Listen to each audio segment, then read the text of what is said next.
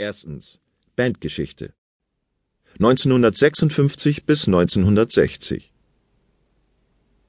Die Beatles entstanden aus einer Vorläuferband von John Lennon. Dieser gründete 1956 die Band The Carrymen. Mitglieder dieser Band waren der Gitarrist Eric Griffith, der Banjospieler Rod Davies, der Schlagzeuger Colin Henton, Pete Shotton am Waschbrett, der Bassist Len Gary und Lennon als Sänger und an der Gitarre. Die Band trat meistens auf Schulfesten und Feiern auf. Da Lennon sehr launisch war, wechselten die Bandmitglieder oft. 1957 spielte die Band auf einem Gitarrenfest in Liverpool Woolton. Dort machte Lennon Bekanntschaft mit Paul McCartney. Lennon war beeindruckt von McCartneys Fähigkeiten und schnell wurde McCartney Mitglied der Band. McCartney und Lennon begannen zusammen einige Stücke zu komponieren. Viele Stücke entstanden im Wohnzimmer von McCartneys Eltern. 1958 war George Harrison bei einem Auftritt der Caraman dabei und wurde kurze Zeit später ebenfalls in die Band aufgenommen.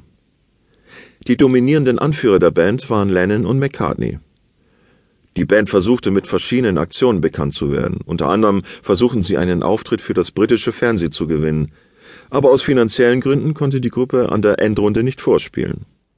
1960 überredete Lennon seinen Freund Stuart Sutcliffe, in der Band mitzuspielen und sich aus einem Gemäldeverkauf eine Bassgitarre zu kaufen.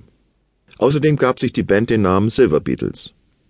Sie starteten ihre erste Tournee durch Schottland als Vorband von Sänger Johnny Gentle. Die Tournee floppte aber, da nur wenig Publikum vorhanden war